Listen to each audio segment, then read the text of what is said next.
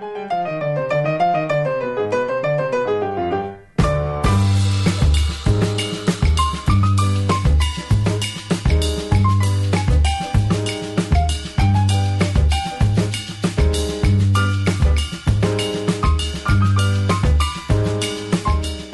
eu sou a Camila Cabete. Eu sou a Beatriz Alves. Nós somos As as, desqualificadas. Desqualificadas. Conversas divertidas, sem filtro e sem vergonha.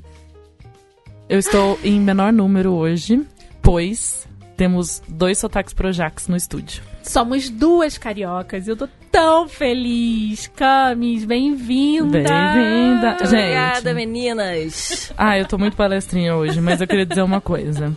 Camila é uma daquelas pessoas que todo mundo quer conhecer. Tipo, ah, você é amiga da Camila, não sei o quê, mas a pessoa fala, não, mas quero ser. E aí quando ela começa a falar, todo mundo fica, meu Deus, se eu não sair daqui amigo dessa menina, minha vida não vai mais fazer sentido. Mas explica, é a Camila Perlingeiro. E eu nunca você lembro seu falando. sobrenome. Aí eu falo assim, "Ai, Camila Per, Per. Aí a Camila continua, porque eu não consigo lembrar. Perlingeiro. Perlingeiro. Aí eu ainda, a Camila falou assim pra mim, ó. Vou te apresentar pra ela, você nunca mais vai querer deixar de ser amiga dela. Dito e feito. Exatamente, Maravilhosa. Então a gente teve que trazer ela aqui. Mas você sabe é que a isso. coisa boa dessa vida é que eu sou geminiana e mãe. E a, a mãe de gêmeos é essa que acolhe todos os amigos, entendeu? Você Pode é a mãe ser. de todo mundo, Eu sou a mãe né? de todo mundo. Eu sou a mãe. Eu sou a mãe dos amigos, a mãe dos filhos. Eu acolho todo mundo. A minha casa tá sempre cheia de gente. A minha casa é pensada pra ser um albergue. É assim. Tanto que quando eu fui jantar com ela e com Raquel Menezes, maravilhosa, beijo para Raquel. A minha vontade era ficar só ouvindo ela falar e eu ficava, mas, mas, fazia uma pergunta, esperava ela responder. Eu tava quase com um caderninho, assim, ó, o que a Camila mandar eu fazer, eu vou fazer. Até porque eu tava mandando você fazer coisas boas, né, amiga? É, ela tava me ensinando como ser uma pessoa mais proativa e eficiente em aplicativos de namoro. E eu tava só anotando aqui, ó. Se tudo der errado na minha vida, eu posso fazer. Eu posso ser coaching. Nossa, Isso É seria, isso. você ia ficar rica. Você- cara. Coach. é uma Jeff. ótima consultora. E ela falou assim Para pra mim, mulheres depois dos 40. deixa eu ver essas suas fotos aí. Ah, eu tive que fazer avaliação. É, ela não, faz avaliação. Não foi aprovado. Não foi aprovada. Ué, ué, ué. Ó, já é a terceira pessoa que fala isso pra você. Pois é. Eu vou tirar umas fotos suas. Boa! É isso. Tá vendo como a Boa. Camila é maravilhosa, a gente tem flip chegando, amiga. É mesmo. Passeio de barco. Exatamente. Pessoas brancas estão fazendo passeio de barco de maiô. Tô fazendo É uma isso. pose aqui, ó. Pose no barco. É isso. Então apresenta, Camis, se apresente. Você é Então. qualificada em quê? Então, de novo, geminiana, eu sou qualificada em várias coisas. Eu sou editora, tô no mercado editorial há 20 anos. Eu publico livros de arte, livros é, sobre maternidade, feminismo, é, gastronomia, moda. Eu sou Qual mãe. o nome da editora? A minha editora se chama Memória Visual e eu tenho a Pinacotec, que é o meu braço da arte brasileira. É, eu sou mãe da Vicky Linda. Fique linda. Vicky Linda, personalidade da internet, Sim. de 8 anos, recém-míope, então está linda de óculos. Ela tá ah, linda ela de tá óculos, muito linda. É, e eu tenho o Mundo Ovo, que foi, que é assim, ele começou como um blog, mas, e- mas assim, ele é mais que um blog, ele é mais do que uma conta bacana no Instagram. É, ele é uma, virou uma rede de acolhimento, sabe, de mulheres. Mas sem ter aquela pegada, assim, do manual do bem maternar, sabe? Que isso é um saquinho A também, gente, que né? é, é, é assim, eu consigo entender da onde vem o movimento, mas a gente tem uma outra pegada. A gente já passou dos 40, nossos filhos estão crescendo. é, nós, do- eh, tanto eu quanto a minha sócia Mariana, Mari, um beijo. A gente já se separou, as crianças já cresceram, a Mari já tá com uma bebê de um ano. É, os nossos dilemas eram outros, sabe? Assim, o mundo pra gente é maior do que a maternidade. E é isso que a gente queria trazer para as leitoras. Gente, a mulher de mais de 40 anos, que eu tenho duas aqui na minha frente, vocês percebem até que o jeito que elas falam é um jeito mais assim.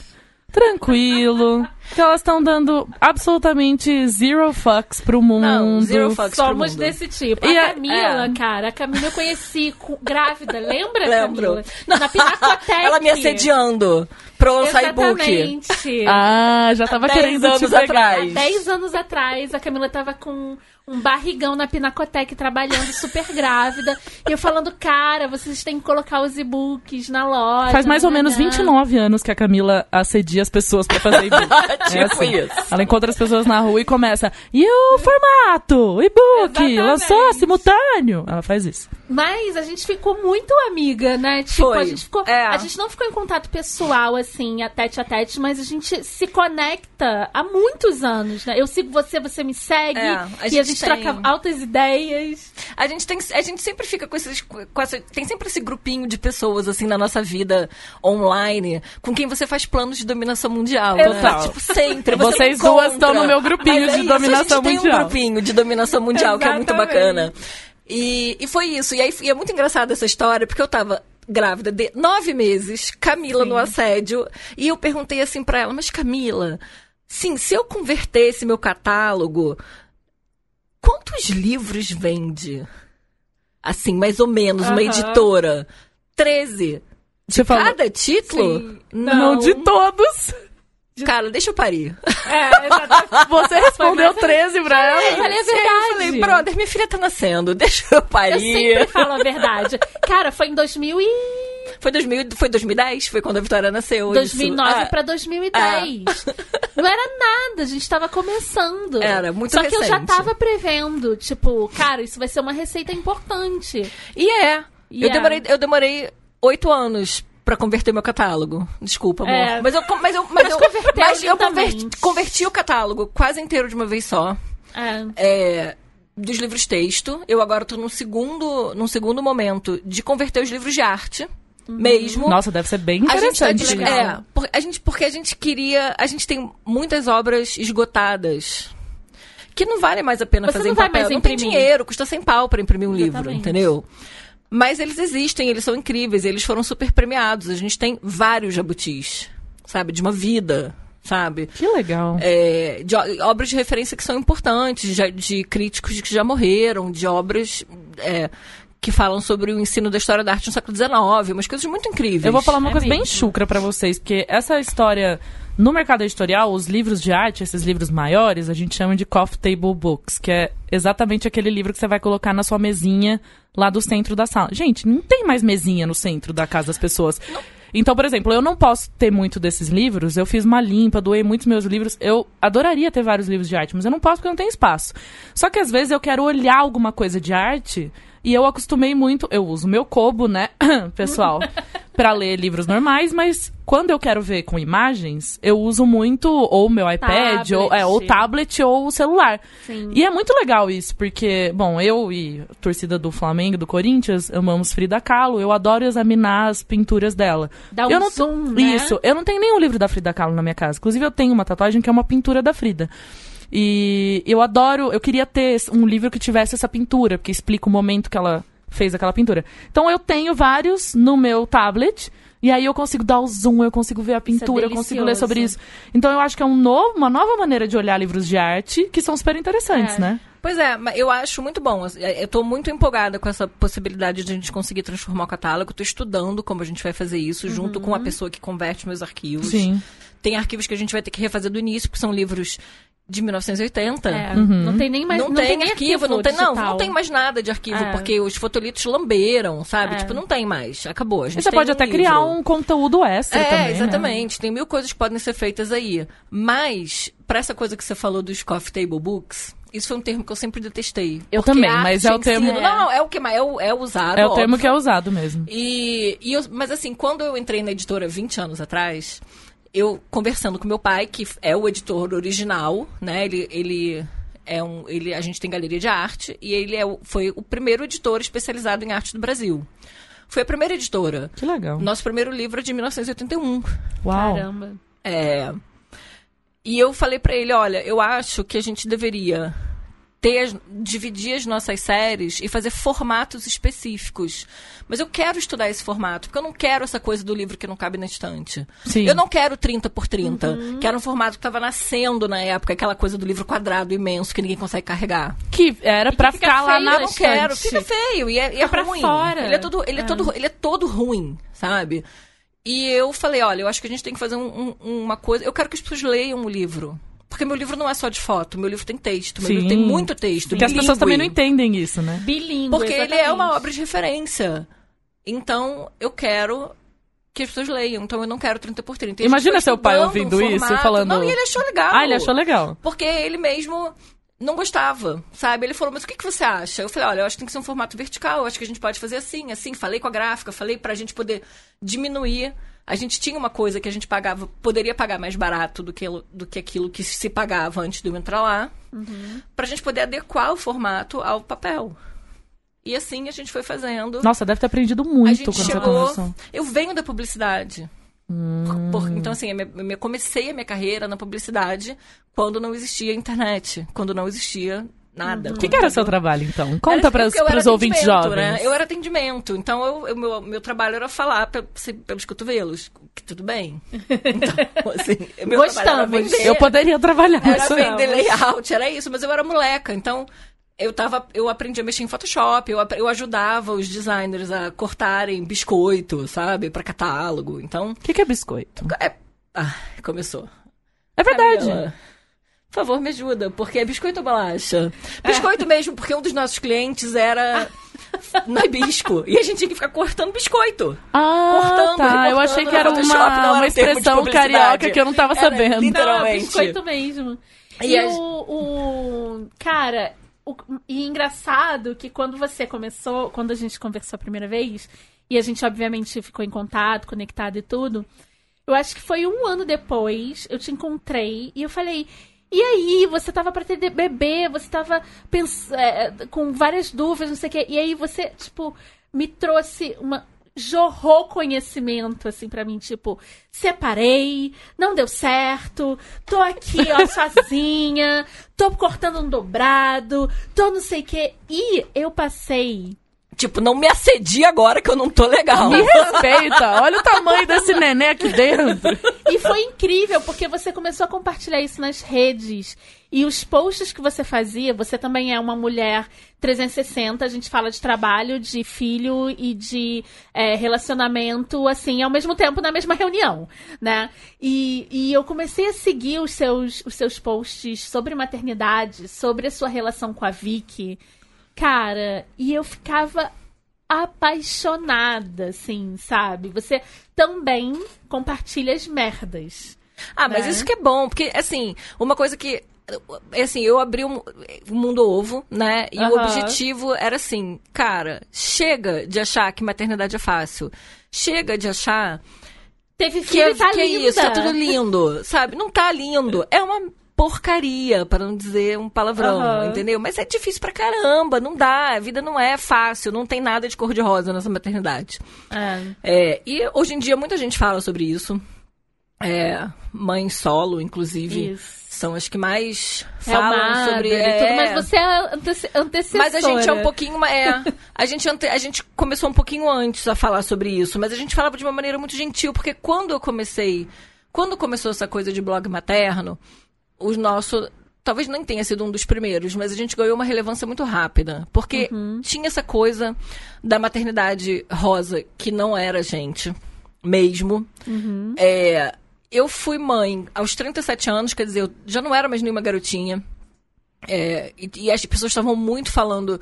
Existia sempre uma briga muito grande sobre, sobre vias de parto, sobre a forma que você criava seu filho, sobre parar de trabalhar ou não, sobre mães que não trabalhavam, se sentiam é, julgadas é porque não trabalhavam. Era né? muita coisa e estava tudo muito jogado e as pessoas não eram acolhidas. Porque era uma, um pé de sim, guerra dentro sim. da internet. Quem é o Sabe, certo, era pior do que né? política. É. E aí a gente falou, cara, não pode ser assim. A gente precisa acolher essas mães, porque tá todo mundo louco e a gente não vai ser assim. Uhum. E foi, como, foi quando a gente criou o Mundo Ovo. E o Mundo Ovo era um blog, ele foi criado para ser. Na verdade, ele foi criado para ser um site. Ele acabou se enquadrando um pouco é, nessa, nessa galera da blogosfera. Uhum. Mas a gente escrevia vários posts por dia, sabe? Era uma, era uma coisa meio de informação. 46 mil uhum. seguidores, ela é muito famosa, É amiga. muito famosa, cara. E aí a gente. É... Foi uma época onde a gente não precisava fazer Big Brother da vida, sabe? Era uhum. uma época onde a gente é, fa falava fazia conteúdo, sabe? A gente era uhum. produtor de conteúdo. E foi muito rico. Foi muito rico. E a gente se meteu em um milhão de tretas. E as pessoas xingavam Nossa. a gente. Imagina. E aí, assim. É mesmo? Nossa, gente, mas assim, eu fui xingada, tipo, num grau, assim. Tipo, haters. A Mari, é, tipo, a Mari. A Mari não, e é uma coisa louca, tipo, a Mari uma vez escreveu um post dizendo uma coisa idiota, gente. tipo assim, 2019 jamais isso aconteceria, mas em 2013 ela escreveu que ela disse pro filho dela que não existia fada do dente. e esse post patrulha. foi compartilhado tá brincando. por um portal imenso que tinha mais de um milhão de seguidores no Facebook. Ela passou uma semana sendo xingada. Gente, Tipo assim, tava falando da fada do A pior dente. mãe do mundo foi assim, o mínimo que ela ouviu. Foi a coisa mais suave. E foi horrível. Gente, eu nem sei o que é fada do dente, na verdade. Que minha mãe é dentista, quem rouba, quem rouba o dente é a minha mãe. É isso. Não era fada do dente. Então, você ia ajudar a Mari nesse momento da vida dela. Eu ia consolar. Porque ela chorava no telefone e eu falei, para de ler, você não vai ler mais nada hoje. Eu fiquei lendo e monitorando, né, o que, que as pessoas estavam falando.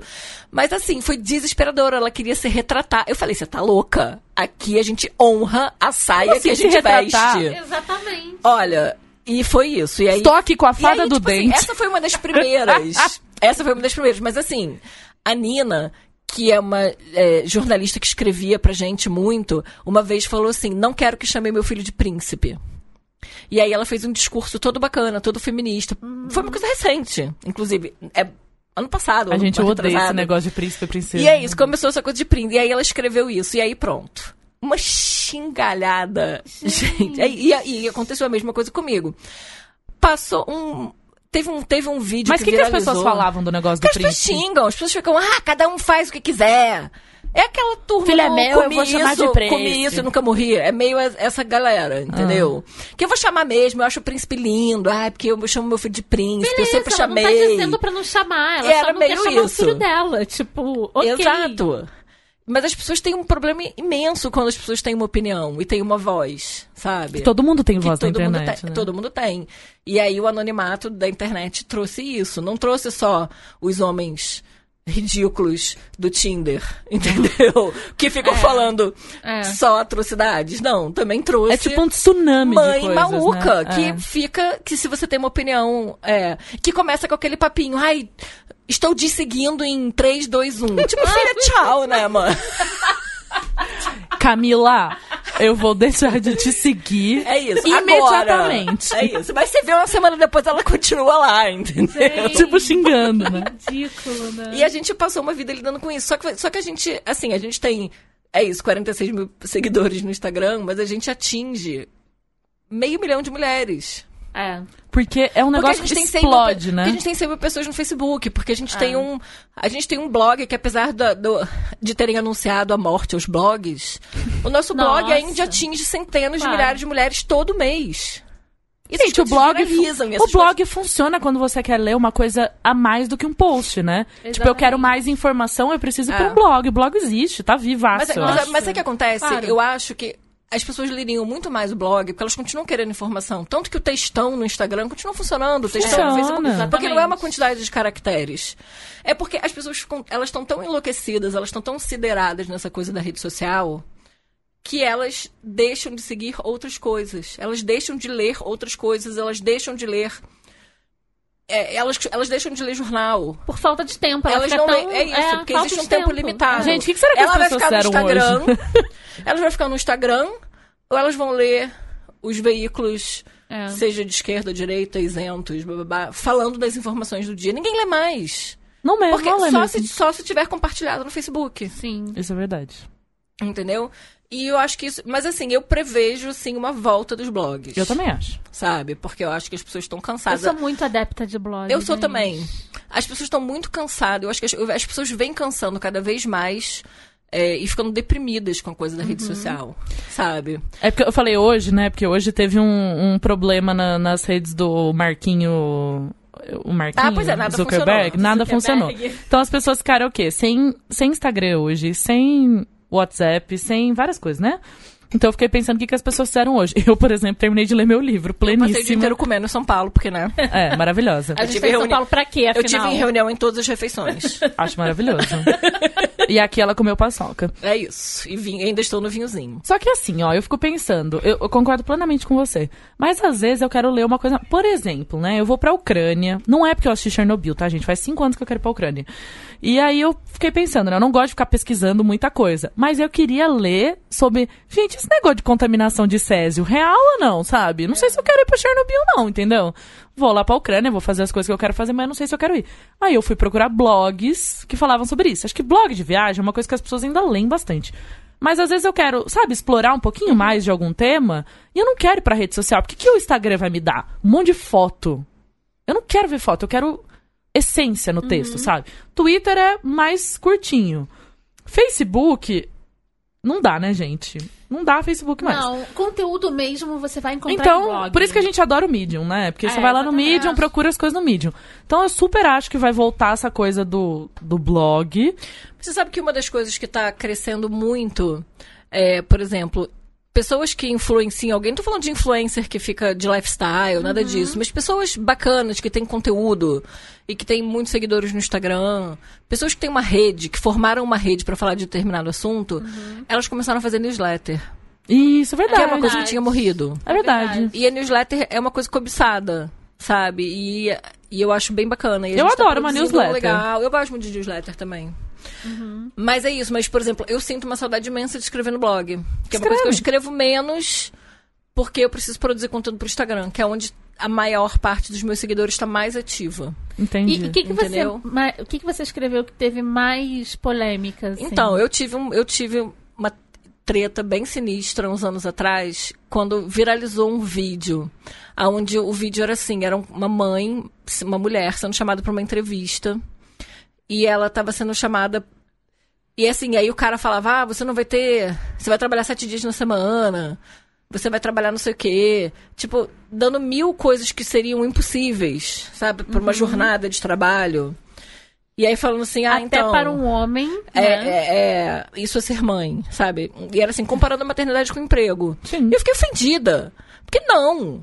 Sabe, maternidade não é emprego. Sabe? A mãe, eu, eu acho isso ofensivo. Pra mãe que trabalha, pra mãe que tem um Claro. emprego e que trabalha fora, pra mãe que tem um emprego e trabalha dentro de casa, e pra mãe que não trabalha. Porque é isso. Porque o que acontece? A gente nunca acerta. Porque se você trabalha fora, você tem um emprego, ou você tem uma empresa, qualquer coisa assim, uma executiva e tal, você é taxada de terceirizar a maternidade. Porque nem você é mãe direito, nem você trabalha direito. Hum. Porque você divide seu tempo. Se você é uma mãe que trabalha dentro de casa, você parece que você tem tempo pra tudo e todo mundo esquece o quanto empreender é difícil.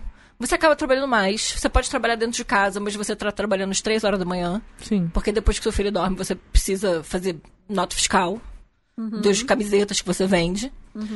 E se você, se você decidiu parar de trabalhar, seja qual for o motivo, por desejo, porque você quer criar filho, ela é taxada de vagabunda, sabe? Tipo, você não faz nada. Ai, você só tem que cuidar de filho, de casa. Tipo, cara, você não faz nada, né? Ai, gente. E não é assim, sabe? E nenhuma dessas dessas é, dessas coisas que as pessoas assumem está correta, sabe? Cada um. Por que que acontece? As pessoas só começam a ver a mãe como mãe. Ela é só mãe. Ela não é mulher. Então, assim, as marcas é, não anunciam com mães. As únicas Bizarro marcas que procuram blogs maternos É de criança. é marca de roupa de bebê, é marca de fralda, é marca de é laboratório, é, é isso. Como Porque como se mãe tivessem não fosse mais nada. É como se tivessem assexuadas depois de ter Assexuadas filhos, e sem né? desejos, e sem, É. e sem vontades, e que se ela só, vive, só vivessem para a família e para o filho, e se ela trabalha, tipo, né, você tá terceirizando a maternidade, você faz o quê? Seu filho tá na- com babá, tá na creche, tá na casa avó, tipo, você tem que ficar dando desculpa.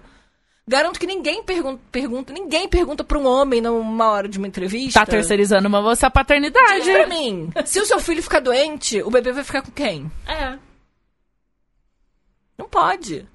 Sabe? Então, quer dizer, a gente tem que viver com esses dois pesos e duas medidas sempre, sabe? Isso, e aí é isso que a gente começou a falar. É isso que a gente falou. Cara, não dá pra, pra, pra gente ficar só falando de fralda, só falando de mamadeira. Não que você- isso foi muito importante pra gente, porque a gente viveu tudo Claro. isso. Mas o mundo ovo, ele também foi mudando conforme a gente foi crescendo, como mãe. Até os filhos crianças foram crescendo. Tipo, eu não falo mais de fralda, porque eu não sei qual é a fralda que tá no mercado que é mais bacana. Eu não posso dar esse depoimento. A Uhum. Vitória já saiu das fraldas faz uns cinco anos. Seis, sei lá, nem sei. Enfim, então, é... E aí, eu, e aí eu, eu- esse vídeo, eu escrevi um post, mas descascando e explicando por que, que isso não podia existir, por que, que a maternidade não era um emprego, por que, que a gente não podia. Porque assim, emprego você larga, filho você não larga. Eu Essa nunca- coisa é o quê? daí. Confesso Vai que eu nunca pedir tinha demissão? pensado nisso. é. Vai pedir demissão pro filho? Filho, vai pedir demissão? É isso, cansei. Ai, não, cansei. Meu Tchau. chefe é um tirano. Olha, eu estou, Tchau de, pra você. eu estou de aviso prévio. Não É me isso. venha pedir comida. Não, é. E aí, menina, pra quê? Porque o vídeo era fofinho. Ah. Ele era fofinho, feito para as pessoas chorarem. Aí você chegou tal. pisando no vídeo. pisando no vídeo. E aí, menina, o bicho pegou pro meu lado. Eu recebi uma centena, mais, sei lá, tipo, muita gente me detonando. E a gente nem era tão grande assim. Milhares de pessoas me detonando. Eu, aí eu recebi uma blogueira escrever um post resposta, tipo, me xingando. Carta E aberta ela para o mundo ovo. E ela me xingou no Facebook. Ai, essas blogueiras famosas. Eu fico, gente, famosa quem, né?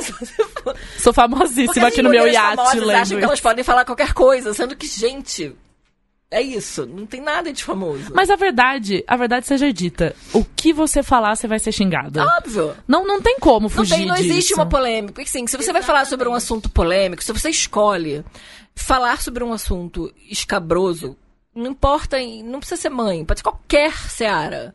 Você precisa lidar com as críticas. Isso foi uma coisa que eu falei com a Vitória. Vitória estava com uma amiga e no dia do jogo do Brasil ela resolveu torcer para a Itália na escola. E aí, a Itália perdeu. Ah, não, é, a Itália perdeu.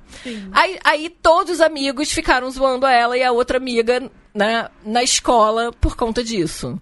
E aí, uma amiga dela da van brigou com ela, bateu nela. Ela chegou em casa chorando.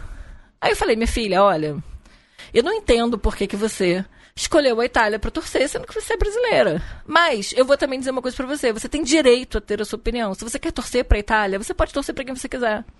Você não precisa torcer pro Brasil. Porém, pensar diferente exige culhão. Eu não falei isso pra ela. Eu devo ter falado uma palavra mais suave, que eu não sei qual foi agora. Ou eu devo ter falado culhão e a criança não entendeu nada, É, qualquer exatamente. coisa nisso. Porque você vai ser xingada. As pessoas vão te bater. As pessoas vão te zoar. e você Aguenta a precisa consequência. aguentar a consequência do pensar diferente. Eu quero sempre que você pense diferente. Eu não quero que você fique. É, Com medo de pensar com diferente. medo de pensar diferente. Mas então, eu também quero que você entenda que pensar diferente traz consequências. e As consequências nem sempre são boas. E esse foi, acho que, o primeiro grande aprendizado de Vicky Linda, que sempre foi Leonina Popular. de que Ai, gente, Leonina Às popular. vezes não Ela dá pra sofreu muito. todo mundo. E ela entendeu quando você falou isso ela? entendeu. Ela entendeu e ela sofreu muito. E eu falei pra ela, olha, mamãe, mamãe escreve algumas coisas que às vezes as pessoas interpretam errado, ou que as pessoas não concordam, e elas xingam a mamãe. Aí ela assim, mas o que você faz? Eu falei, nada, eu sigo meu dia normalmente. Como você sobrevive, mamãe? É. Eu fico, tudo bem. Eu, eu- eu É. começo respondendo algumas pessoas e argumentando, mas eu sou Depois uma pessoa que eu tenho preguiça. Eu tenho preguiça. Mas, assim, o mundo não me importa tanto. É o que você falou do Zero Fucks. O mundo- não importa tanto que eu vou ficar gastando meu latim para o resto da vida tentando provar para as pessoas que eu tô certa. Eu não sou assim. Entendeu? O que me, o que me torna assim meio pushover de vez Minha em quando. lua em porque eu não gêmeos. me Porque eu não me importo o suficiente. Minha lua em gêmeos, mas então, eu tenho sou um pouquinho gêmeos. disso. Eu sou toda, eu sou toda em gêmeos, menos o meu ascendente. Meu, meu mapa é. Nossa. Eu tenho umas oito casas em gêmeos. O que, que é seu assim. ascendente? É, virgem. Ah lá. A outra ali, aqui. ó. Mas eu, eu, eu tenho mil tretas com virgem, assim, com virginianos em geral. Difícil pra mim, porque eu sou muito caótica. Mas eu não sou uma virginiana. Tipo. Ah, não. Não, eu, eu- algumas coisas eu sou. Mas com 40 anos de idade, você decide, né? Tipo, ou eu faço da vida das pessoas ao meu redor um inferno. Ai, gente, virginiano é tão assim, né? Ele, ainda bem que você tem consciência, porque é uma coisa Ou, muito. É isso. ou eu É. cago. E eu aprendo a cagar de uma forma, tipo, É. que o Bruno fala, nossa, você não está se importando, né? Eu falo, Não. Porque é isso, assim, eu tenho, as minhas, eu tenho minhas opiniões, algumas opiniões sobre qualquer aspecto da vida. Elas são inflamadas, mas elas nunca são inflamadas o suficiente que eu vá brigar por elas. Eu não preciso que você me compreenda. Sim. Entendeu? Sim. Eu não preciso que você me aceite, eu não preciso que você, eu preciso que me respeite. Uhum. Então, eu sou essa pessoa que, se você disser pra mim, ai, Camila, olha, azul, eu fico, ai, não, beleza, tudo bem, tranquilo. Eu Eu, vou saber assim. que é amarelo. Essas duas entendeu? Camilas não estão fazendo jogo aqui, tá? Elas é são assim, assim, é. mesmo. E é uma coisa que eu admiro muito nas duas. Inclusive, quando estávamos nesse papo. Eu adoro falar isso agora, eu falo aplicativos de namoro, eu adoro. quando estávamos nesse papo de Namoro, aplicativos de entre namoro. aspas, quote, É. unquote. Não, mas eu adoro falar isso. Quando estávamos falando de aplicativos de namoro, e Camila aqui estava me dando dicas, faz tempo já isso. Acho que eu usei algumas dicas suas e funcionaram, na verdade. Gata.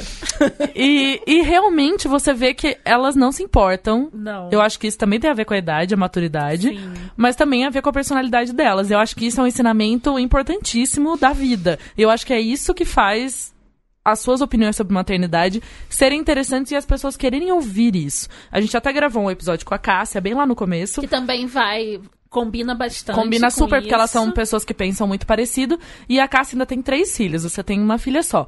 E a Cássia sempre falou: a minha vida não é só meus filhos, eu tenho uma outra vida. Inclusive, Camila estava de férias, né, há um tempo atrás. Camila Felizaça. É, a Camila. é, que vocês não estão vendo eu apontar, né, gente? A Camila Camila aqui, convidada. É, Camila P. Isso. E eu falei, 46 cara, anos, que falar. demais, sabe? Ela saiu de férias, foi fazer o rolê dela. E assim, óbvio, deve ter ficado com super saudades da Vi, que linda, e. Ok, segue a vida. Ela foi viajar, foi fazer o rolê dela, voltou ficar com a filha. Então, eu, eu acho isso muito legal, porque. Assim como a Cássia falou, você não é só a mãe. Você ainda é uma editora, ou seja, você tem o seu trabalho. Você ainda é Camila P. maravilhosa diva, que quer viajar, que quer sair jantar, que quer ter a vida, que tá aqui gravando podcast com a gente, que tá aqui em São Paulo em reunião de negócio, o que seja. E você é um, um zilhão de coisas. Você é muita, um- uma complexidade de coisas. Mas acho que isso, isso para mim foi meu grande drama na maternidade, sabia? Antes de eu me separar, antes, eu acho- é isso, porque eu- porque toda mãe é assim. Eu, eu, eu, na verdade eu falei isso com uma amiga minha de 30 anos que Isadora pra você, gata. Que, e eu falei pra ela, assim, cara, ser mãe, eu não vou te enganar. Não é fácil. Você vai perder sua individualidade por um tempo. Porque é um troço muito louco. É uma. Você é, é. consumida. Você é consumida literalmente. por papinha, No início, por fralda, exatamente, por- né? Ah. É isso, você é consumido, porque você é isso, você tá amamentando, você tá, você tá tendo um milhão de crises por segundo. E você não dorme, né? Não tem jeito. E essa foi a minha maior crise. Foi o quanto que eu fui perdendo o controle da minha individualidade e aquilo me deprimiu. Porque eu não trabalhava direito, eu não ficava. Eu não tirei licença maternidade, porque eu tava lançando quatro livros quando vi que tinha quatro meses. Eu tava dando uma série de palestras numa semana na cultura. Vi que tinha meses. Eu trouxe minha mãe pra São Paulo. E eu botava Vink no sling e amamentava com o microfone na mão. E tudo bem, deu tudo certo. Então a Vicky é isso. A Vicky tem um milhão de fotos no colo de todo mundo, todos os meus autores. Ai, porque a gente lançou aquele livro quando a Vicky tinha dois meses, Ai, lembra? É, a como você lembra das coisas. É, a Vicky é tipo filha da primavera. Ela tinha dois meses e ela tava na sua primeira primavera dos livros. Ah, gente. Então, é, mas isso ao mesmo tempo foi uma crise, porque é isso, não, não tem como você não ser consumida. Mas na medida que eles vão crescendo, Você vai recuperando a sua você vai liberdade. recuperando se você, se você desejar. Porque tem gente que se perde e não se acha mais e fica pra sempre nesse Nossa. papel da mãezinha. É uma zona de conforto também, né? É uma zona de conforto, porque você se esconde, né? Porque você, você começa a dizer assim, eu, eu não vou gravar esse podcast, porque tá tarde, são 10 horas da noite e eu preciso botar meu filho pra dormir. Uhum. E aí você diz, não. É, é uma. Você, começa Você vai colocando barreiras. Eu não vou namorar ninguém, porque isso, eu tenho uma filha. Ai, como é não que eu vou apresentar pra minha ninguém. filha? Não sei o quê. É. Então você vai se escondendo no, no- E aí você vai tendo crises, mas a análise tá aí pra isso também. Sabe, eu, eu não. não eu, pelo A, meu a. Nossa Senhora da Análise. É, é. Nossa Senhora da Terapia. Pe- eu, eu, eu não. Pelo meu temperamento, eu jamais ia ser uma pessoa que ia ficar perdida para sempre na maternidade. É uma questão de temperamento. Uhum. Mas foi punk, foi difícil, foi difícil fazer esse caminho de volta, foi difícil conseguir conciliar, foi difícil achar um equilíbrio entre ser uma mãe presente, entre ser uma mãe maravilhosa e ser a mãe que vai passar o aniversário em Amsterdã e Copenhagen, porque sim, sozinha. Entendeu? E sem ninguém, não vou comemorar com ninguém. Porque eu E eu quero. vou viajar porque é o que eu tô afim de fazer e tamo conversada.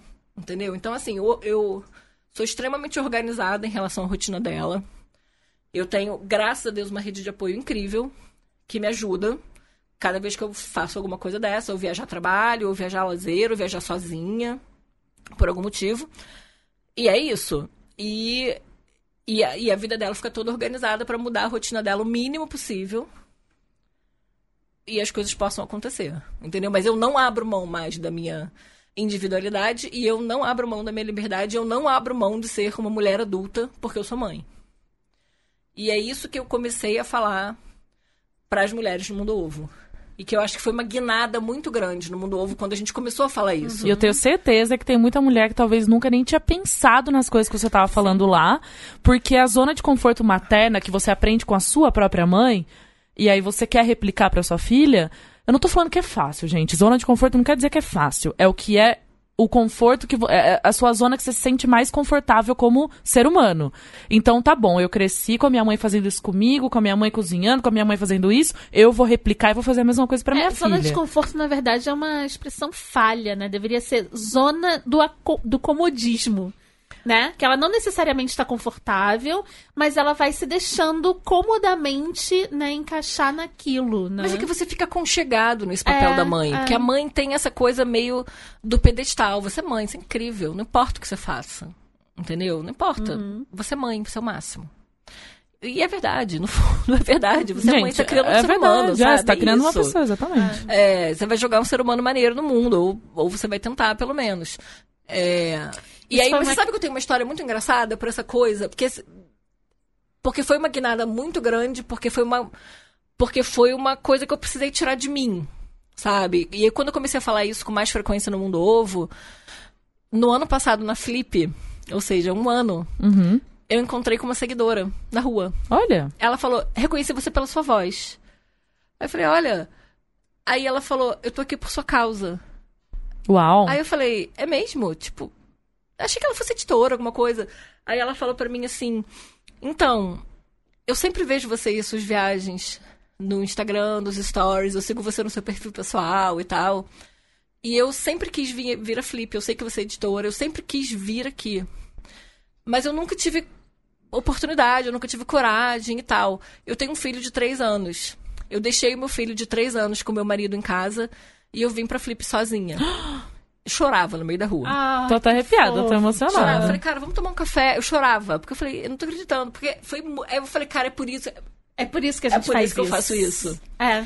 Porque é isso, porque tem uma mulher que com um filho de três anos, que era de uma cidade, tipo, que ela demorou sete horas pra chegar. que demais. E que ela foi dirigindo e que ela alugou um hotel, tipo, num lugar Férias. ruim, porque, tipo, já não tinha mais lugar perto. Ela deve Mas ela foi. Ela e ela foi, foi. mesmo assim. E ela tava curtindo, e ela tava assistindo as, as mesas, e ela tava comprando livro, e ela tava respirando aquele mundo que, é uma, que era um sonho dela. E foi muito incrível, sabe? E eu tenho muito essa troca com as, com as seguidoras, é, seja no Facebook, no Instagram, no, nos comentários do, do blog. Que é isso, é tipo assim, cara, como você faz? É. Sabe? Como você faz? Eu quero fazer isso. Eu falei, cara, então Vamos Você começar. É pouca, é, é, é, aos poucos. Ninguém se desconstrói de um dia pro outro. Eu demorei anos. Quando eu me separei, eu fiquei três anos perdida. Três anos sem sair de casa, praticamente, porque eu não sabia nem por onde começar a ser essa pessoa. Vi que tinha dois anos e meio, eu falei, cara, como é que eu vou viver de novo? Eu não sei fazer isso, tô com 40 anos, cara. Eu tô velha, tô gorda, tô desinteressante, tenho um bebê de dois anos. Cara, é muita bagagem. Nunca mais eu vou ser outra pessoa.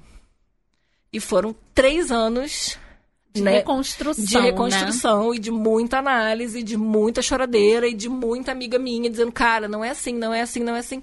Aí uma hora eu falei, cara, quer saber de uma coisa? Não é assim. E aí não foi mais. É, imagina, a primeira é. vez que você é. decidiu sair sozinha, etc. É. Deve, ser, deve ser horrível você. Foi, era, era desesperador, era é. assustador. Sabe? A primeira vez que eu saí com alguém, a primeira vez, tipo, Gente. Transar com uma pessoa que não é o seu marido, ah, né? Você tá tipo... louca, imagina, tirar roupa pra alguém que você não. Que pela primeira vez, de novo, aos 40 e tantos anos. Ah, gente, eu tô nervosa só de aos 23, brother. Nossa, deve ser muito foi tenso. Muito louco, Caraca. foi tenso, foi louco. Eu tava bem bêbada.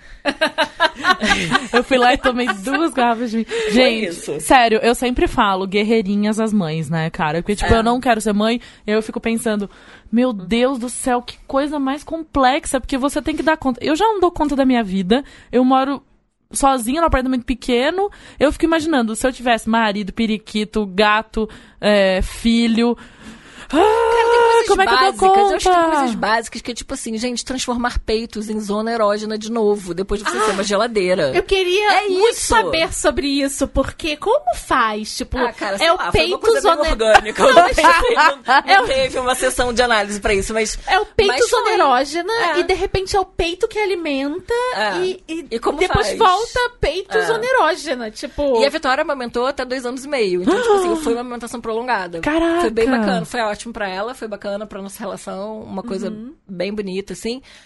Mas, ao mesmo tempo, é isso, como faz. Aí depois é assim, tipo, ih, tesãozinho. Como é que. Não, né? não, não sei. Chave, por um tempo né? não tem. Por um Cara, tempo é uma chave que você. É bizarra, gente. Mas é, mas é uma coisa louca. Tipo, você tem, é muito hormônio, né, gente? Tem isso, tem muito é. hormônio rolando. A gente não pensa muito nisso. E você é... deve ficar pensando na sua filha também as primeiras vezes que você deixa ela sozinha.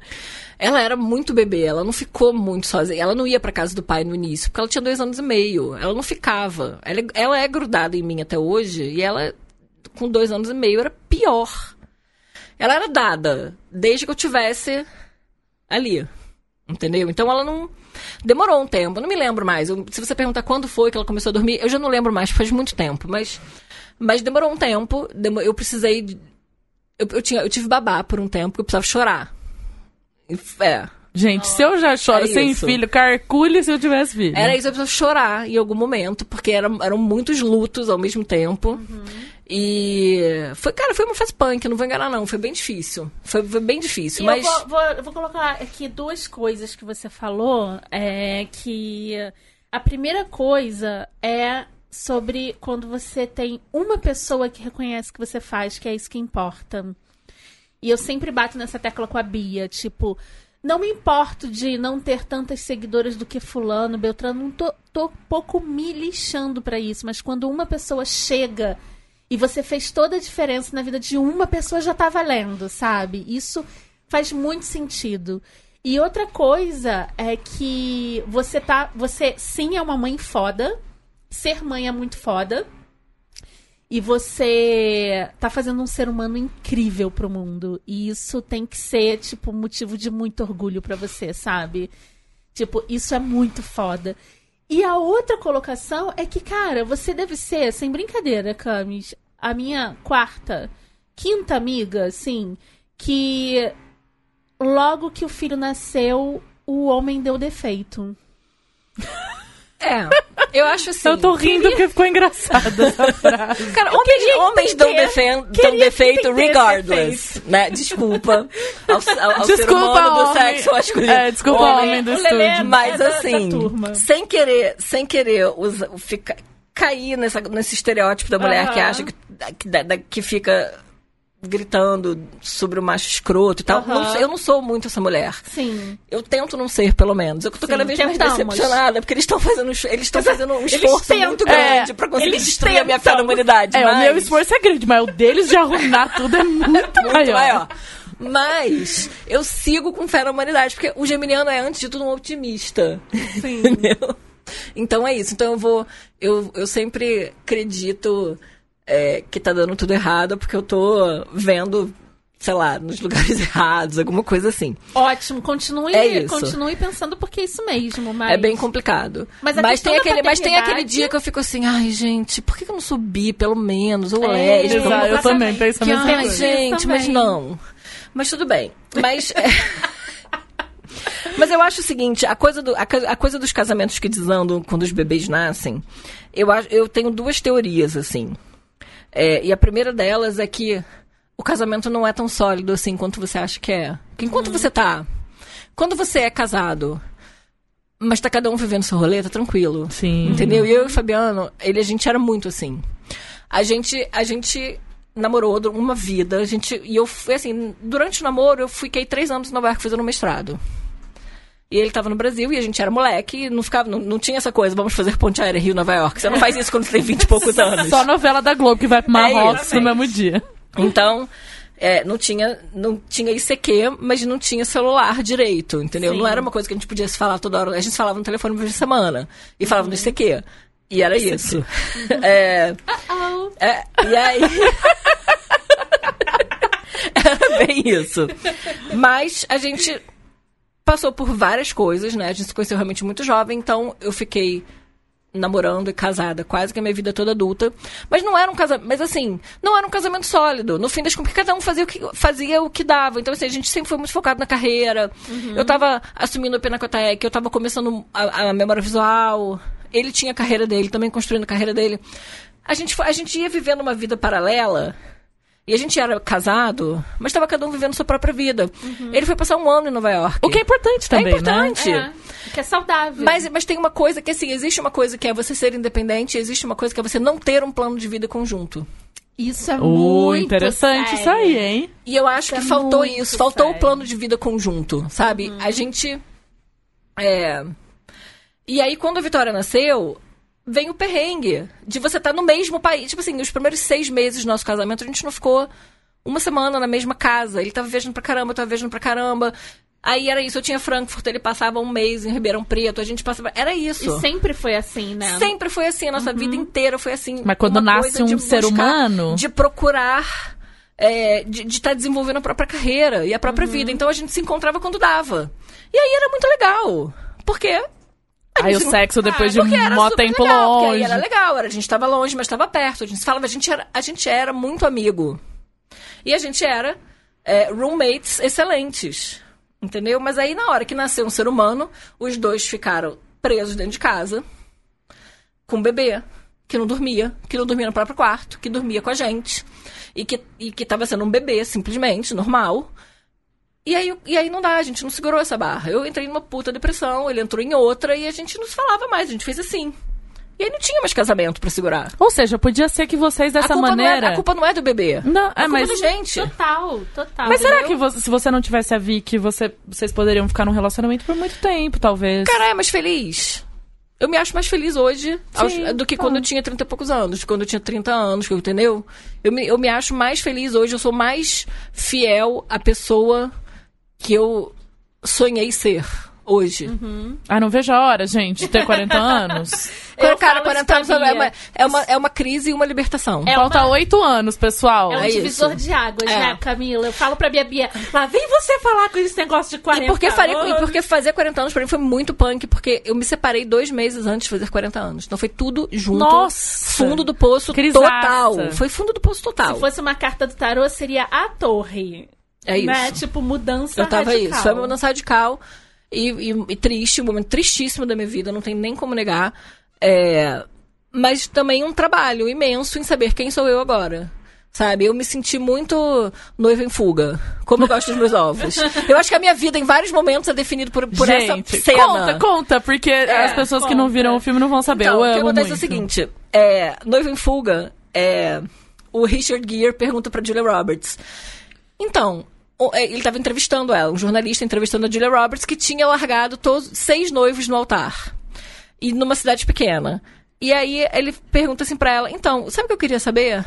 É. Como você gosta dos seus ovos? Porque eu perguntei para todos os seus ex-noivos como que você gostava dos seus ovos. e eles responderam: Ué, como os meus. Só que cada um deles comia o ovo de uma maneira diferente. E aí ele largou ela com essa bomba na cabeça, e aí ela acorda na manhã seguinte e ela faz ovo de todo tipo e ela começa a experimentar todos os ovos. Pra aprender o que... Pra aprender o que, que ela gostava. E, e, e a minha vida foi de- definida por vários momentos assim. O que que eu gosto? E eu só fui descobrir isso quando eu me separei. Porque eu cresci com essa pessoa do meu lado. Eu tinha 23 anos. Ele é. Ele foi. A gente ouve, a gente ouve, ouvia as mesmas músicas, a gente gostava dos mesmos filmes, a gente viajava para os mesmos lugares. E chega uma hora gente... que você não sabe se é você ou é ele. É né? isso, porque é meio inércia, né? Você É. não sabe. Até com amizades rola isso, né? Sim. Mas Ah, será sim. que eu tenho muito esses momentos? Mas será que eu realmente gosto de almoçar nesse lugar? Sim, Ou será que eu tô indo porque é onde meus amigos vão, entendeu? É, e aí eu tenho muito esses momentos de eureka, acho que eu não gosto disso, e aí eu surto muito. Eu acho que deve ser a mesma coisa que acontece quando você tá convivendo muito com alguém. Uhum. E aí esse negócio do ovo, porque eu sou uma pessoa sozinha, mas eu acho muito interessante pensar nisso. Sim. Porque total. às vezes você. Nossa, mas será que eu realmente gosto de ver filme de terror? Ou é só porque o meu melhor amigo adora filme de terror? É um pouco isso, é bem isso. Assim, óbvio que a gente não era assim tão sem personalidade, a gente gostava de coisas diferentes, mas no Não geral. é nem sem personalidade, é mais. É, mas no geral a gente cresceu junto, então a gente virou adulto junto. Porque ele tinha 19, eu tinha 23, a gente Aprendeu coisas junto. juntos, né? Então, Duas é, crianças. A gente, nós éramos duas crianças, Ah. com, com cada um com os seus sonhos, é, ambos com sonhos de montar uma carreira bacana, que não era só um emprego, a gente tinha uma carreira. Olha que louco, você fez o, o que não é comum das pessoas fazerem, que é focar na carreira.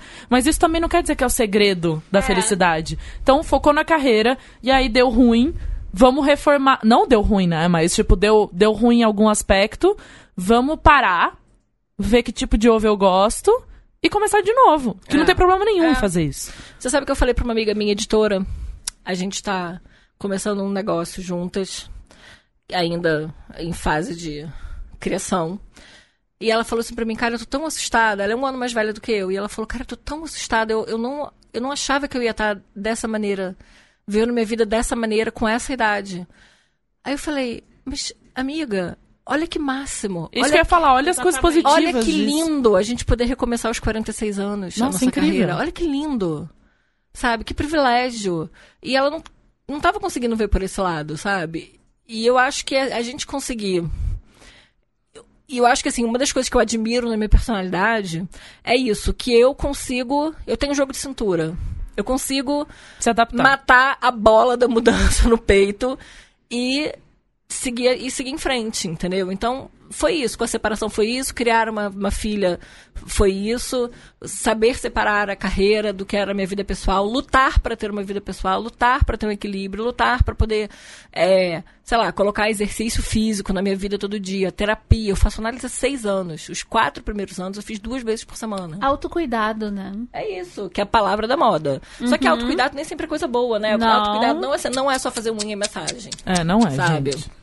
É muito mais profundo do É, que E as dói pessoas fazer autocuidado, Dói, tá? é. Não é só bom, não. É dói, Dói é difícil. É isso. Então, assim, essa, eu acho que essa minha característica de ser adaptável é, é que pra mim foi o meu grande momento, porque eu consegui mudar, sofrer loucamente. é, não ficar tomando remédio, não ficar me dopando, não ficar. é, Saindo da realidade, né? sair Você da realidade. Eu encarei, eu falei, cara, eu vou encarar isso pela maneira mais difícil. Eu não me joguei em relacionamentos, não me, não entrei no Tinder na semana seguinte, não, eu falei, cara, eu vou, eu preciso, eu preciso descobrir quem eu sou. Viver cada mudancinha e É. sentir aquela mudança de verdade no é rumo isso, da eu sua vivi o vida. luto de verdade, eu enfiei o dedo na ferida, girei e falei, vamos resolver esse negócio. E aí, quando eu saí, é... E eu acho que é por isso que as pessoas ficam tão confusas, porque elas saem emendando uma coisa na outra, porque é isso, as pessoas não podem ficar sozinhas, elas têm medo de ficar É, se sozinhas. você tá nesse momento, para, É. respira, marca sua analista. E aí depois você vai pensar no que vai resolver, uma coisa de cada vez. Mas assim, nunca emende nada, nem trabalho, nem namoro, nem nada, sabe? Você tem que ter esse momento pra respirar e falar, tá bom. Eu acho, eu acho que corre o risco das outras pessoas ficarem pagando pelos seus erros do passado, entendeu? Então, assim, a minha bagagem é leve hoje. Sabe, assim, eu tenho uma filha, eu tenho um trabalho, eu tenho uma carreira, eu sou uma pessoa livre, eu prezo a minha liberdade, mas eu sou uma pessoa que tem uma bagagem leve, sabe? Eu não vou, assim... o- Despejar nada em ninguém, filme- né? Eu não tenho um desespero do tipo, eu preciso casar. Eu não preciso casar, eu já casei. Você não tem nenhum buraco pra tapar. Não tem buraco pra tapar. Eu não preciso nem que homem me sustente. Eu não preciso morar junto pra poder dividir as contas. E eu não preciso de um pai pra minha filha. Então, quando você, quando você se dá conta disso, é um peso imenso que sai de cima de você. E é porque por isso que as pessoas à sua volta sentem essa leveza, né? Porque você não tá carregando a bagagem 100% do tempo. Não, né? é, não dá, Quer cara, é dizer, muito você não tá pesado. carregando a dor. A bagagem É. vem. É. Mas você não carrega a dor 100% Mas é que a do dor é que tempo. pesa. Você, a, a bagagem que você É. carrega, na verdade, é a vida que você viveu. Assim, não é Sim. que eu nego o meu passado. Não, meu passado é faz parte de quem eu sou hoje. Uhum. Mas é muito importante você você conseguir trabalhar essas questões na sua vida para você conseguir depois entrar em outras relações, seja de trabalho, de amizade, relacionamentos afetivos, amores. Senão você não confia em mais ninguém. Você acha todo mundo lixo. Exatamente. Não, e a pessoa começa a pagar. Ai, não, porque o meu ex-marido, ele me tratava assim, ele não falava nada. Então, se o boy que eu tô namorando agora não for o do Tá fazendo cara que tá fazendo coisa. DR todo dia, eu não quero. E aí você tá jogando um peso nas No- costas no do pobrecito cara, do cara, é. Um pobrecito que não sabe nem que, sabe, que, que carro que atropelou ele. Não pode ser assim, assim, a gente precisa... E aí, assim, e aí você fica, você fica fadada a repetir os mesmos erros. Total. Sabe? É que fica aquela coisa, nossa, mas de novo você tá num relacionamento que você tá se anulando, que etc, etc. é porque sim. você não resolveu. Eu acho que de tudo que a Camila falou, que fique uma coisa, que é. Faça análise, entendeu? Bota esse dedo na ferida. Bota esse dedo na ferida e vai Exatamente. resolver cada coisinha da sua vida. Não estamos falando que o segredo é focar na carreira, não estamos falando que o segredo é Não existe focar no receita. casamento. Não existe. Mas o importante é saber a hora de dar um passo pra trás, respirar e falar: bom, vou para análise e vou resolver es- es- esta treta da vez. Né? Rolou até um silêncio aqui depois É, do que você é. falou, porque bateu fundo. Sério, Eu tô aqui pensando, aqui. pelo menos eu estou indo na terapia. Bateu muito fundo. A, É. gente, a gente meio que. Eu senti, eu e a Bia assim, tipo, tum. É sabe? isso aí, É, mas, é, mas é isso, mas é que assim, obviamente, ó, sim, terapia salvou minha vida, muito. Sim. Mas foi, mas eu acho que assim, procurar um equilíbrio pra minha vida, eu acho que foi a melhor parte da jornada. É porque, na- no meu caso, quando eu passei por, por mu- mudanças, e isso incluiu inclu- é, também uma crise no meu relacionamento, que permanece, permanecemos juntos, é, foi buscar terapia, mas junto com a terapia, ferramentas que eu também aliei à terapia, sabe? A terapia é igual Sim. um remédio psiquiátrico. Isso aí. Ele sozinho, ele não vai fazer tudo. Não vai fazer milagre. Exatamente. Então, eu busquei a terapia, busquei yoga, e agora tá na moda, né? Mas isso foi há muitos anos atrás, tipo. E busquei uma série de ferramentas que, junto com a terapia, me, me ajudou, assim. Cada um tem essa, tem esse, essa receita. Não adianta eu chegar pra, tipo, Bia, Bia, ó, você tem que fazer meditação. Olha, você também, tudo agora é meditação, né? Tudo é mindfulness e tudo, tudo mais. Não. Cada um tem, tem a sua própria receita, né? E eu gostei tanto do que a Taina falou no nosso episódio de fibromialgia também. Ela tava falando, você até comentou do exercício, né? Uhum. Cara, quem é o ser humano que hoje vive na Terra que não sabe que o exercício faz bem pra você? Todo mundo sabe. Só que pra você incorporar aquilo na sua vida é um pouco mais complexo. A Taina falou de uma maneira muito leve que as pessoas não falam dessa maneira. Ué, eu sei que é importante, tá bom. Aí um dia eu ia, no outro dia eu não ia. E eu também não ficava me culpando por isso. Uma hora, na hora que eu vi, eu tava indo lá na academia todo dia. E eu acho isso usem isso pra qualquer coisa da vida. Tá bom, se você não tá realmente conseguindo ir pra terapia, você pode até se forçar pra, pra terapia, mas tudo bem se tiver um dia que você não for. Tá, tente sair com as suas amigas, conversar com outras mães, etc. Se também não der pra ir, não tem problema. Tem um leque de coisas que você pode fazer e uma ajuda a outra, né? Então você mesmo falou da sua rede de pessoas que te ajudam. Você seguramente tem outras mães que têm filhos mais ou menos da mesma idade que a Vicky, uma ajuda a outra. Então, olha o número de coisas que você fez. Você não escolheu uma coisa só e foi atrás daquilo. Você fez uma combinação de coisas que ajudaram você a chegar onde você chegou.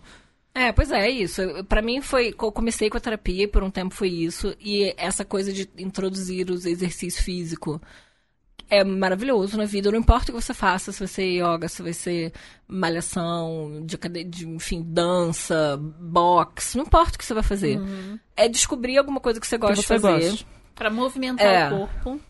E eu acho que é como, é, como, é como essa coisa da dieta. Mas se você fala estou de dieta, nu- nunca funciona. Sabe? É. O que funciona é você introduzindo bons hábitos alimentares pro resto da vida. Tem que ser pra sempre. É, e eu acho que esses são os. Eu acho, eu sim, eu sou uma grande defensora do equilíbrio, sabe? Tudo bem você comer uma torta de chocolate na segunda-feira, sabe? Desde que você, sei lá, no dia seguinte você acorda e come melhor, vai comer uma salada, vai fazer um jejum, enfim, seja lá qual é o que quer que você É, enfim, sua droga de escolha, né? Qual o seu ovo? É. Mas, mas é isso. Pra mim foi isso. Foi assim, foi incorporar massagem, foi incorporar acupuntura, foi poder ter tempo de qualidade com a Vitória, sabe? Foi poder sair com as minhas amigas. É, a minha casa virou um grande QG, assim, sabe? Das amigas. É, as pessoas estão sempre lá em casa. Acho que tem filho, acho que não tem filho. E tudo bem. Porque, assim, nem sempre eu consigo sair. Vitória tá em casa, eu prezo a rotina dela. Eu não vou, assim, eu não vou conseguir ir no show do Circo Voador na terça-feira à noite. Não tem como. E tá tudo bem E tudo também. bem, sabe? Sei lá, é a mesma coisa de sair com um cara. O cara que, ai, gata, vamos se encontrar segunda-feira. Brother, Não. Eu tenho uma filha. Tipo assim, eu sei que você encontra com seu filho em outros dias alternados e blá blá blá. Eu consigo entender isso, mas eu não vou dar um jeitinho na segunda-feira É. e vou ferrar com a vida da Vitória porque você tá afim de tomar um chopp e algo mais. Entendeu? A gente pode organizar esse algo mais É em outro horário. Desculpa que não dá pra ser espontâneo, hum, mas mas é isso, mas é o que temos, é o que temos para hoje. Assim, Uhum. eu até posso fazer uma coisa espontânea, mas tipo assim, muito mais pra frente, você vai ter que valer a pena.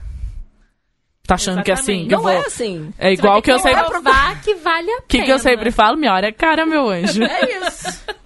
É isso. Então, então tem que saber priorizar, sabe? É difícil você chegar nesse equilíbrio, porque você fica querendo, por um tempo, você fica ressentida de ser mãe.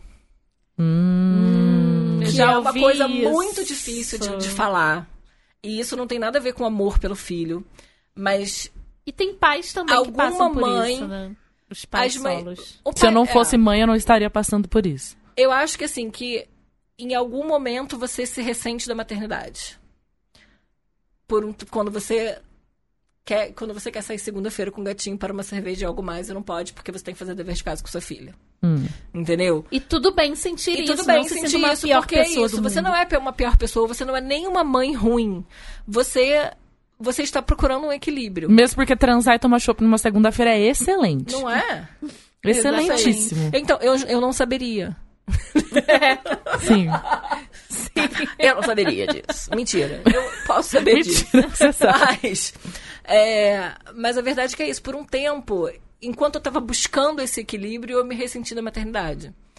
Porque eu falava assim, cara, e se eu não fosse mãe? Mas. Nem, é é uma coisa que eu falava, eu falava assim, gente, eu nem consigo imaginar minha vida não É. sendo mãe. É isso, a Vitória sempre fez parte da minha vida. Ai, gente, o que, que você estaria fazendo na segunda-feira se eu não fosse É. mãe? O que eu faço? Que é assistir Netflix e abrir uma garrafa de vinho. Então, eu Então, faço é isso com a. Vicky. Então, pronto. faço- É porque, inclusive, a gente tá viciada, a gente tá assistindo duas séries juntas, nenhuma delas é apropriada para uma criança de 8 anos. Mentira, amo. e tudo bem. Por isso que a Vicky E é ela deve adorar E assistir tá série com Lucifer. você.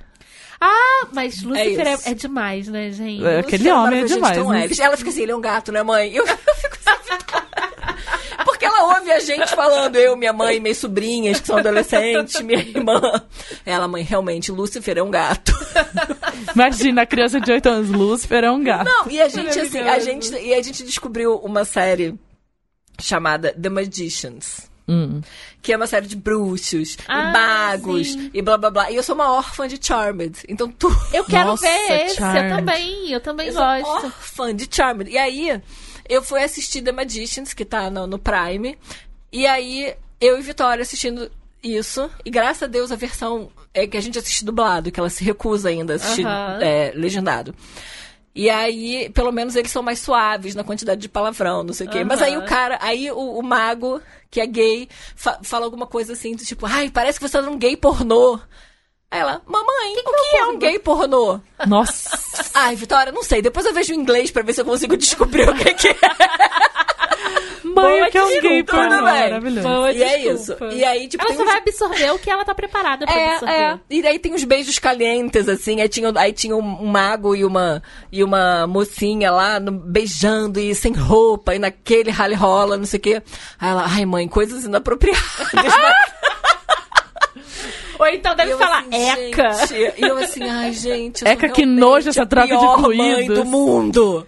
Que Mas nada, tudo bem. gente. que Mas é nada. isso. Mas aí a gente tá vendo. E aí todo, toda noite a gente vê um episódio. Aí no final de semana a gente faz um binge watching de Lucifer.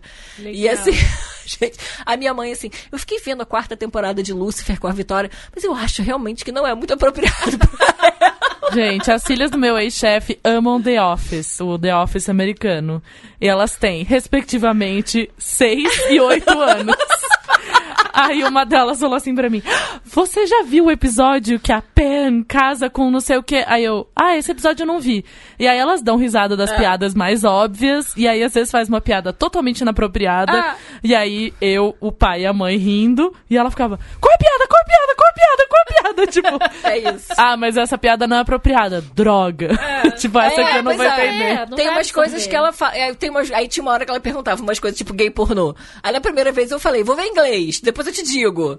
E aí tem outras que eu falo assim, ai, Vitória, isso não é apropriado pra você. Então ela fala, mamãe, É. inapropriado. Tipo, é isso, quando tem alguém se beijando muito, quando tem alguém Ela já entendeu. sem roupa. Bom, na minha família, minha mãe mandava eu pegar água, né? Filha, vai pegar água. Ah, mas Vitória é malandra, agulha. Ela não.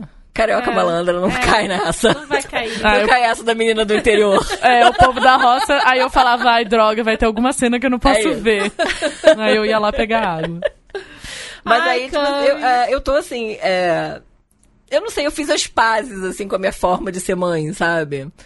Porque, é, na verdade, é por- porque é isso, porque eu, eu não vou botar a Vitória pra ver, sei lá, ela fica vendo umas séries de criança, mas eu não vou ficar querendo que ela veja Peppa Pig pro resto da vida, Claro entendeu? Não vai não. ver, sabe?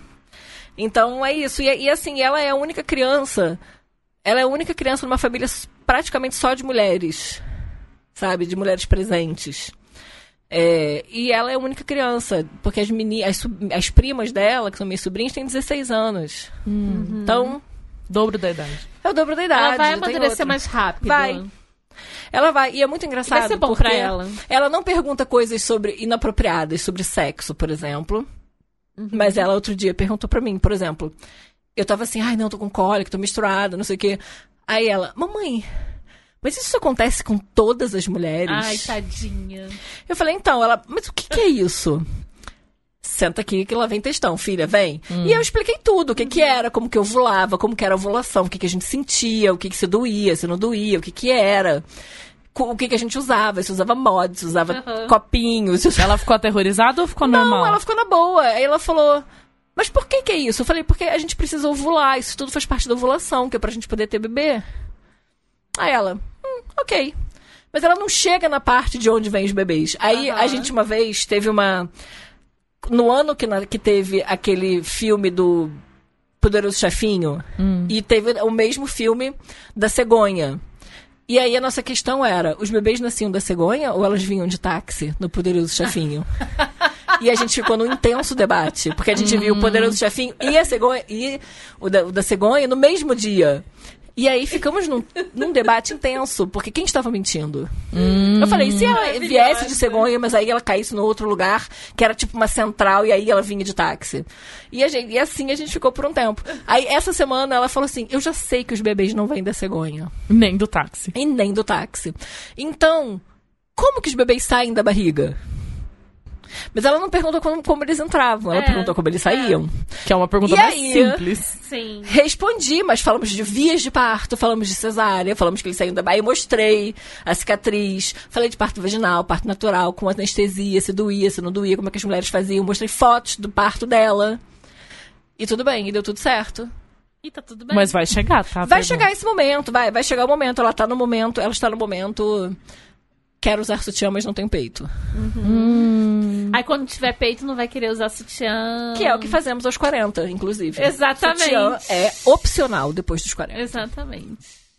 Garanto que você ainda usa sutiã. Ah, eu uso, ó. Aí. Eu nem sempre. Eu uso cada vez menos. Eu também. E eu uso esses que tem o araminho ainda, não consigo Ai, usar assim. nunca mais. Sai eu de uso também. retro. Mas Eu é que você não tem uso. muito peito. Gente, aquele arame. É isso. Eu uso ainda meia taça muito também, mas eu preciso de um suporte extra para me sentir feliz. Que tá uns peitão bonito aqui, ó. Ai, gata. Deu uma piscadinha A pra torcida ela. do Flamengo também gosta. e aí? Gente, Ó, olha, aí, falando de coisas inapropriadas. Mãe é Amo. assim, perde filtro. Exatamente. E aí a Vicky vai é falar, bom. mãe... Gente, eu ficaria aqui a noite inteira falando com a Cami. Tipo, Mas a gente tem que jantar. a gente tem que sair. Camila, eu não tenho palavras pra agradecer tudo que você falou aqui pra gente, pras nossas ouvintes. Como eu aprendi e ainda tô aprendendo. E ainda tô resolvendo se você é mãe. Tipo, meu tempo tá acabando. Eu recomendo. Você já falou isso pra mim, tipo, recomendo, acho que você tá, tá preparada, tipo... A gente Cara, nunca tá ninguém preparado, nunca tá. né? Olha, duas É, coisas sobre exatamente. decidir ser mãe. Falei isso com uma amiga minha Uhum. que está pensando em fazer inseminação artifi- artificial. Com mais de 40. Uhum. Meu amor, se você pensar no quanto dinheiro você tem que ter, no quanto da sua individualidade você vai perder, Não se vai tudo ter. vai dar certo, se você que é casada, se o seu casamento vai durar, se o seu pai, se o seu marido, namorado, blá blá, blá vai ser um bom pai. Ele não vai ser. Porque A Spoiler, não vai tá ser. aqui, ó, Spoiler. Em É. cima. a gente vai ser muito melhor mãe do que o pai vai ser pai. Acontece isso em 90% dos casos. É verdade. Sim. Mas a gente tem limitação. A gente tem mais formas da gente conseguir sentir a maternidade de uma maneira mais intensa. Se você ficar pensando, se você for muito mental e ficar nesse loop de eu não tenho dinheiro, eu não tenho reservas, a minha casa é pequena, eu não sei se eu vou ser uma boa mãe, não Ah, é a meu faculdade do meu filho. Brother, você nunca vai ter filho. É verdade. Se você pensa, você não vai ter filho. O negócio é, eu acho bebês bonitinhos. Eu quero, eu acho fofinho. Eu sinto cheiro de bebê.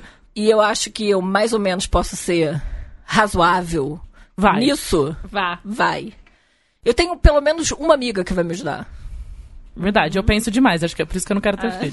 Por quê? Por que você não quer ter filho? Porque você Ela não tem uma pensa amiga? dema- Não, ela Não, pensa não. demais. Eu penso Ah, não, demais. é. Ah, mas eu não quero mesmo. Eu não sei explicar porque eu não quero, eu não quero. Olha, eu vou dizer pra você que assim, até eu chegar aos 33 anos, eu achava que eu não queria ter filhos. Mas eu passei, assim, uma vida. Eu, eu passei uma vida com problemas hormonais. E eu passei uma vida, desde muito antes de eu pensar em ter filhos, é, sabendo que eu teria dificuldades para engravidar, ou talvez jamais engravidasse. Então eu passei uma vida também com uma, com uma defesa, era shields up. Ah, eu nem sei, tudo bem, porque eu nem sei se eu quero ser mãe mesmo. Entendi. Mas aí, quando os meus sobrinhos nasceram, eu comecei a olhar com outros olhos. Todo mundo fala que o sobrinho é um marco muito louco, né? Sim. Camila É muito também louco. tem sobrinho. Muitas E eu sou muito próxima Muitos delas. sobrinhos. Sabe, elas são gêmeas, elas são maravilhosas, e eu sou muito próxima delas, eu falo com elas, e elas dormem na minha casa. E em algum momento eu tive que decorar todas as coreografias do High School Musical, e tudo bem. Todas as músicas do Camp Rock. E elas são muito presentes na minha vida, e eu na delas. É... E eu decidi em algum momento que eu queria ser mãe. E eu demorei anos pra conseguir engravidar. E tudo bem. Hum, Entendeu? Então, assim, eu não sabia se eu era uma pessoa maternal, porque eu não sabia se eu queria perder minha, individu- minha individualidade. É o meu tanto assim. caso. é o meu caso também. O cara perde, mas acha. Não, mas, É, eu, mas eu adoro acha. quando as pessoas falam assim, porque eu, eu, eu realmente eu sinto uma certeza, eu não consigo talvez colocar em palavras, mas eu sinto que eu não quero. E aí, eu- quando chega E uma criança. Ah, tudo bem. Aí quando chega uma criança, por exemplo, esse final de semana, Ah, eu vi você com seus. Bentinho sobrinhos, maravilhoso. Não são sobrinhos? Não, eu fui no- visitar uns amigos tá. e ele As crianças amam a Bia. As crianças me amam mesmo. E aí eu tava brincando com ele e tal. Gente, engraçado, né? A criança tem 10 meses e eu falava assim, esconde na rede. E ele enfiava a cabecinha assim pra esconder, coisa mais fofa.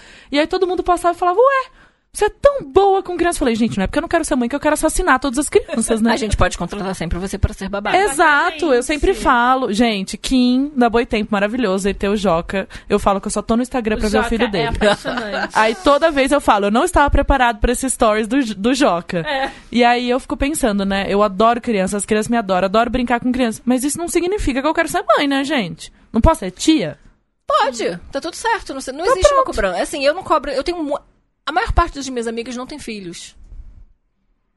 Das minhas amigas mais próximas, Isso é uma não coisa também que é nova, né? Antigamente É. as mães cercavam de mães e vice-versa. Ainda existe muito essa coisa do ah, você vai se arrepender, e aí vai ser tarde demais. Ah, eu odeio Ai, porque você é, você tem filho que é pra você não ficar sozinha na velhice. Eu acho Ah, todas é essas, besteira. eu acho todos É esses motivos errados, sabe, Pois Pra é. poder se pensar não vejo a hora da- das pessoas próximas de mim, os filhos crescerem um pouquinho, e eu falar, vai dormir na casa da tia Bia.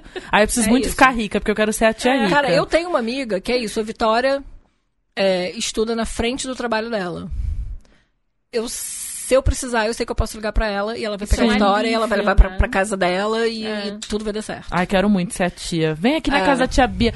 Tia Bia vai colocar um filme pra Tia gente Bia é ver. legal porque tia, tia Bia dá achocolatado. Ela deixa a Ela gente compra fazer o chocolate. que Ela pede, ela pede Mac. É. Tia Bia É deixa isso. Tia comer boa- e... tia boa é que- é tia que pede Mac no e, e- delivery. e deixa passar a mão assim na roupa É. pra limpar, entendeu? É isso. Você é essa tia aí. Eu acho boa Camis, essa tia. obrigada. A gente tem que Meus terminar. amores, temos que terminar, mas foi Ai, eu amei maravilhoso. muito. Muito obrigada. Mas antes de terminar, você está num apocalipse zumbi. Ah, é, e é que eu preciso indicar alguma coisa. O que Você é? precisa colocar três coisas na sua mochila pra ir embora. A Vic, tá todo mundo com você já. São Tá. três coisas na mochila. Pra Eu ser colocaria. nômade. Eu colocaria meu passaporte. E o da Vicky. Então não precisa de Não passaporte. precisa de passaporte, porque não. Apocalipse Zumbi todo mundo Não, pode entrar. é- Fronteiras abertas. Isso. Não, mas fronteiras Eu é- abertas. levaria, eu, levaria, eu levaria meu e-reader com todos os livros possíveis que eu ótimo. po- possa baixar. Uhum. Eu levaria um tablet pra Vicky, porque senão ela ia me enlouquecer. e eu levaria. Preciso de mais? Acho que. É. Não, vamos Não deixar sei. passaporte. Eu É, acho que passaporte. isso fala muito de você. Passaporte e Levaria reader na- é. e tablet. Olha só, isso fala muito E dela. eu e Vicky linda pelo mundo, é isso. É. Ai, gente, Vicky Linda. Nem conheço Vicky. Quer dizer, eu tentei conhecer a Vicky Linda na primavera, mas ela tava correndo pra um lado e pro outro. Eu nem Ela tava consegui muito falar ocupada com ela. no É. evento. Agora, eu queria que a gente falasse das nossas redes pessoais. A gente nunca falou, né? É, eu acho que a gente falou uma ou duas vezes. O quê? É, como é que as pessoas chegam em você, Camis? Eu estou mais ativa no The Real Camis, que é o meu pessoal, ele é aberto. Então tá tranquilo, você pode só lá bisolhar e não me seguir, mas se você me seguir também é legal. É, E eu e no Mundo Ovo, que é onde eu escrevo sobre maternidade, que foi aqui o assunto da vez. É maravilhoso. A minha editora se chama Memória Underline Visual e Pinacotec, que é P-I-N-A-K-O-T-H-E-K-E. Perfeito. E você, Bia, como é que as pessoas chegam em você? Nossa, que pergunta é essa, Camila? A gente nunca falou da- a gente nunca falou das nossas redes pessoais. Tá bom. Como você acha a Bia? Você pode achar a Bia no Twitter como Tweets da Bia. Você pode achar a Bia no Instagram como Fotos da Bia Underline, porque tem uma Fotos da Bia maldita que nem posta. Hackeia e, ela. E roubou o meu negócio. Então, Fotos da Bia Underline e Tweets da Bia no Twitter. Você pode mandar um e-mail. Ah, não, e-mail não, né? Muito antigo Não, esse negócio é. de e-mail. Mas é isso aí. Vocês podem me encontrar lá, mandar mensagem, pode. Tem até hater, eu tô aceitando. E eu tô em. O que, que é a solidão? Pois é. Eita, pra mim não rola, não. É, mas pode ir lá, eu posto. Eu vou mandar, ma- eu vou mandar amor pra você em nudes. Tá, eu posto fotos de pôr do sol, eu posto fotos Estrelas. de livros, estrelas e bebidas, acho. É o que tem lá. E eu, arroba Camila Cabete em todas as redes. Ai, eu odeio essas pessoas que tem coisa livre. Ai, também. Ah. Inclusive no e-mail. Ai, sai daqui, Camila. Sai daqui. Então, Camila Cabete, as minhas redes também, também são abertas. Eu falo de gatos, de política, de dermatologia, de planta, de livro, Planta é muito hipster, qualquer né? coisa. Nossa, gente, não tem tempo pra ter planta, não. Eu entendeu? adoro as, as Quem que vai cuidar da minha planta das- quando Eu eu tô matei um viajando? cacto. É, é bem fácil matar um cacto, tá? As pessoas têm uma ideia errada do cacto. Você tem planta na sua casa? Óbvio que não. Eu, Eu moro de cara não pra floresta. Pra não ter que ter planta. Ai, não, eu, eu não tem floresta, não, só de, de pedra na minha casa. Fui cortada.